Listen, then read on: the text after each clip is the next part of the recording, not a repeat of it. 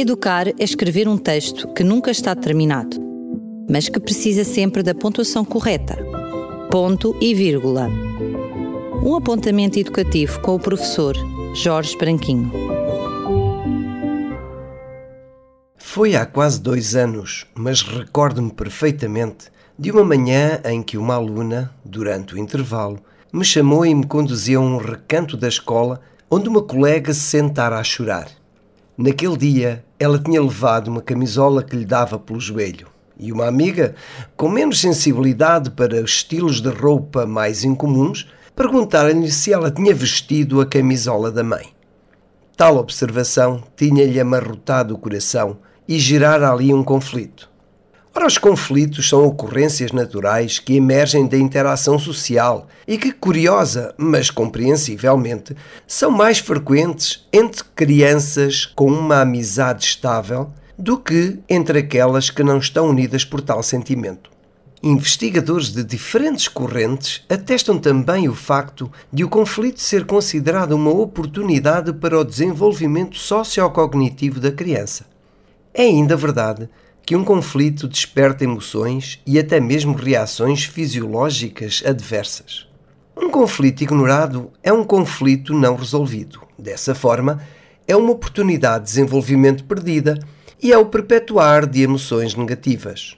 Na escola, isso interfere negativamente na predisposição da criança para a aprendizagem, porque importa resolvê-los. Nesse processo, importa ter presentes algumas noções. Por exemplo, a de que uma criança entre os 6 e os 10 anos estará emocionalmente desenvolvida para ter uma noção de justiça e também a capacidade de se colocar no lugar do outro. Por outro lado, como defendia o psicopedagogo Piaget, as crianças desenvolvem competências sociais consistentes quando têm a oportunidade de participar elas mesmas no processo de resolução de conflitos.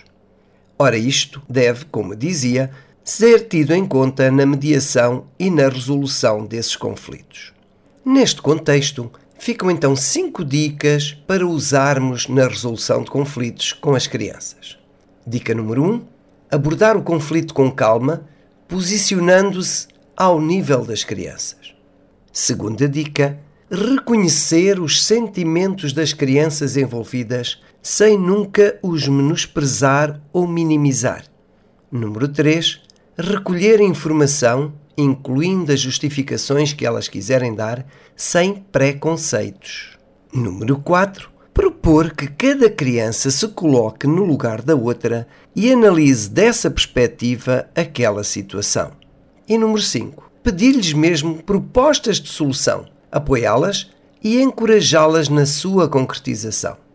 Relativamente ao episódio inicial que vos contei, a aluna ofensora compreendeu o potencial ofensivo do seu comentário e pediu desculpa. Por sua vez, a ofendida reconheceu a possibilidade do comentário da colega ser inocente.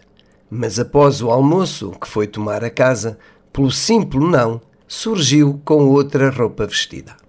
Quanto a nós, já sabe, marcamos o próximo ponto de encontro no próximo ponto e vírgula.